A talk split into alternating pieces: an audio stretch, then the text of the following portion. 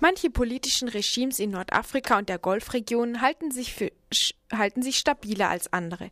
Eine Erklärung könnte hierfür der Zusammenhang zwischen dem ökonomischen und politischen System sein.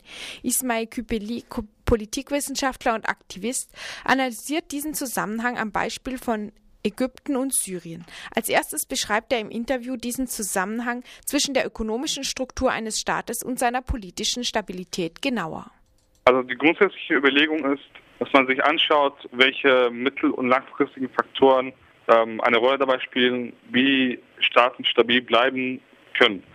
Da ist die Überlegung, dass man sich dabei anschaut, wie der Staat sich finanziert. Läuft es darüber, dass man die Bürger besteuert oder geht es darum, andere Einnahmequellen aufzutreiben? Das hat sehr tiefgehende Folgen für das Regime insgesamt. Allgemein gesagt geht es darum, wenn ein Staat sich mehrheitlich über andere Einnahmen finanziert als über Steuern, dann ist es unabhängiger von der Gesellschaft und die Bürger haben weniger Ansprüche zu stellen. Weil, wenn du die Bürger besteuerst, musst du denen auch gewisse Rechte geben. Du musst nämlich bestimmte Ressourcen zur Verfügung stellen, staatliche Dienstleistungen und so weiter. Wenn du aber die Bürger wenig besteuerst oder gar nicht besteuerst, dann fällt dieser Grund weg. Du bist gar nicht gezwungen, politische Rechte zur Verfügung zu stellen oder staatliche Dienstleistungen.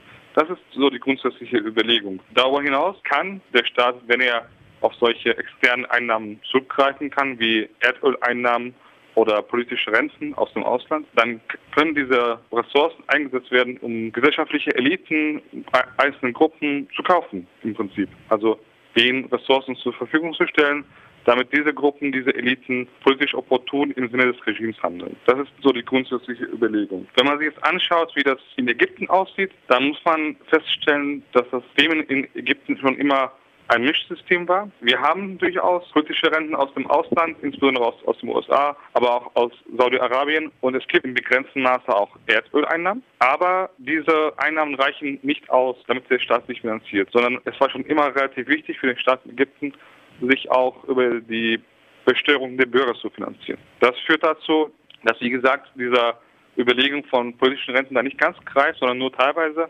und das System immer zwischen wanken muss zwischen ähm, einem typischen Rentierstaat und Gewährung von politischen Rechten, Gewährung von ähm, staatlichen Dienstleistungen. Das ist so ein bisschen das Problem. Worauf führst du es dann zurück, dass in Ägypten es schon früher Proteste gab und auch breitere Proteste und letztlich sogar den Sturz von Mubarak? Inwieweit das jetzt äh, tiefgreifende Veränderungen hat, das lassen wir mal beiseite. Ja.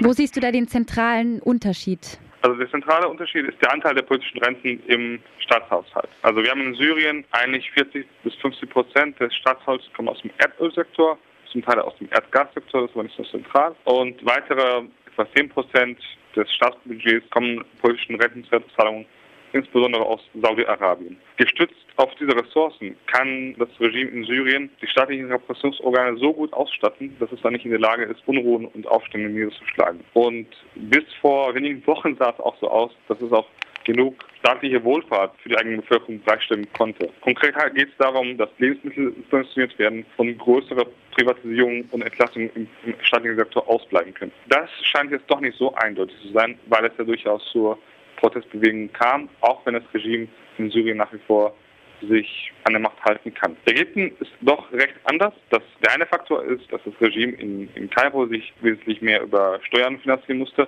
Das heißt, die Notwendigkeit, den Bürgern politische Freiheiten zu geben, war wesentlich höher. Zweitens, das ist auch recht zentral, also Ägypten war schon immer wesentlich stärker integriert im Weltsystem, also innerhalb der Weltwirtschaft. Und dadurch auch natürlich verwundbarer gegenüber globalen Krisen wie die letzte Weltwirtschaftskrise. Als es dann 2007, 2008 zu der, zu einer Explosion der Lebensmittelpreise weltweit kam, konnte das Regime in Kairo kaum noch reagieren. Auch die Weltwirtschaftskrise 2008 hat dazu geführt, dass Auslandsinvestitionen gesunken sind und das greift natürlich das ökonomische Basis des Regimes weiter an, weil es ja von, von, den Steuern mehr abhängig ist. Das Regime hätte in dieser Situation verstärkt auf die politische Karte spielen können, also mehr politische Freiheiten gewähren, damit diese Legitimation, die weg ist, damit man sich wieder, das wieder einholt. Das Problem hier war allerdings, dass diese Karte schon ausgespielt war, und zwar bei den Parlamentswahlen 2006, wo die Wahlflächen etwas zurückgefahren wurden, was dann dazu führte, dass die Muslimbürgerschaft, also eine oppositionelle Kraft in Ägypten, etwa 20 Prozent der Sitze erhielt. Wenn man jetzt versucht hätte, weiter sich politisch zu öffnen seitens des Regimes, hätte es dazu geführt, dass, dass das Regime dauerhaft untergraben wird. Was hat man gemacht bei den Parlamentswahlen 2010? Man hat die Wahlflächen wieder hochgefahren, so weit, dass, das, dass die Muslimbruderschaft nur noch ein Sitz erhielt. Also wenn man zusammenfassen will, geht es eigentlich darum, das Regime in Kairo konnte weder sich wirtschaftlich legitimieren über soziale Dienstleistungen noch politisch. Man weiß jetzt natürlich jetzt nicht ganz genau, was jetzt dazu führte, dass Mubarak von der Macht vertrieben wurde, was jetzt der Schlusspunkt war. Aber was deutlich war, die Grundlagen des Regimes, also die politisch-ökonomischen Grundlagen des Regimes waren unterminiert. Das ist in Syrien nach wie vor anders, auch wenn es inzwischen zur größeren Protesten kam. Vielleicht nochmal ähm, auf Syrien einzugehen. Mittlerweile gibt es ja starke Proteste. Siehst du vielleicht eine Motivation darin, dass Präsident Assad einen Teil seines Kabinetts umgestellt hat, dass er eben genau diese politische Karte spielen will, dass er versucht, sich dadurch Legitimation zu holen? Und wenn ja, wie viele Chancen gibst du dem überhaupt? Die Umbildung des Kabinetts war ja eine Maßnahme. Eine weitere Maßnahme, was in Deutschland jetzt gar nicht so wahrgenommen wurde, die kurdische Bevölkerung in Syrien hatte bis dahin vielfach gar keine Rechte, also keine Staatsbürgerschaft und so weiter. Da gab es vor wenigen Wochen eine Änderung, und zwar wurden bis dahin staatenlose Kurden, die eigentlich Syrer sind, eingebürgert. Also dem wurde die Staatsbürgerschaft gegeben. Das ist sozusagen auch eine politische Maßnahme, um bei verschiedenen gesellschaftlichen Gruppen sich Legitimation zu holen. Die Umbildungskabinett ist eine ähnliche Sache.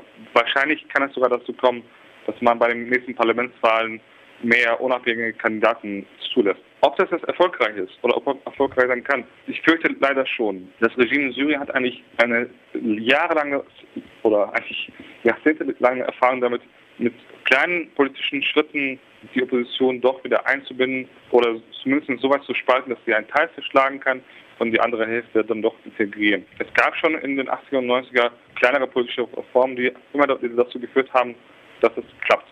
Ich fürchte, dass es auch diesmal so sein wird. Wie weit die politischen Reformen gehen, das kann man schlecht vorhersagen, aber ich glaube, das Regime bleibt immer. Dass diese Analyse von Ismail Küpeli, Politikwissenschaftler und Aktivist, eintrifft, hoffen indes weder Interviewter noch Interviewerin. Im Gegensatz zu einigen anderen Medien, in denen der Begriff der Revolution für die aktuellen Ereignisse in Nordafrika gängiger Gebrauch ist, spricht Ismail Küpeli von Revolten. Warum ich zögere, äh, von, Revolution zu sprechen? Die Frage ist, wie tiefgehend und wie tiefreichend die, die politischen und, und wirtschaftlichen und sozialen Veränderungen sind. Und wenn man sich jetzt zum Beispiel Ägypten anschaut, wo ja schon viele von Revolution sprechen, es ist nach wie vor so, dass, dass eigentlich ein Militärregime an der Macht ist. Es ist nach wie vor so, dass, dass diese politökonomischen Grundlagen nach wie vor wirken. Und da ist die Frage, ob jetzt nur dadurch, dass es Mubarak nicht mehr an der Macht ist, ob sich diese Strukturen ändern. Wenn sich, wenn sich diese Strukturen, die tiefer gehen, nicht ändern, dann wird eigentlich die nächste Regierung und nächste Staatspräsident eine ähnliche Politik fortführen. Und das steht zu befürchten.